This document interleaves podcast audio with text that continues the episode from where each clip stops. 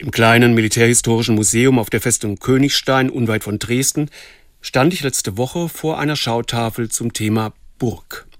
Und da hatte ich ein richtiges Aha-Erlebnis. Burg hängt mit Berg zusammen. Burg ist oben, normalerweise jedenfalls. Oben ist es sicher. Da kann man sich bergen.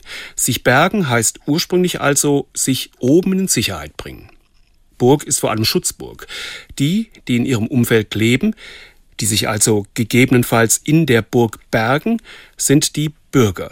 Die Bürger geben ihren Beitrag zur Unterhaltung der Burg. Sie zahlen Steuern, leisten Wehrdienst und so weiter. Die Bürger sind also eine Schutzgemeinschaft.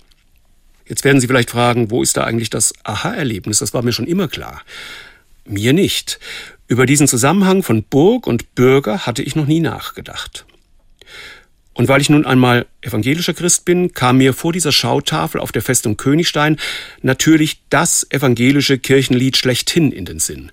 Ein feste Burg ist unser Gott. Bei ihm ist Schutz, heißt das.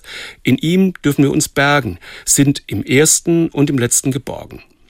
Als Bürger dieser Burg leisten wir unseren Beitrag für die Gemeinschaft derer, die zu Gott gehören.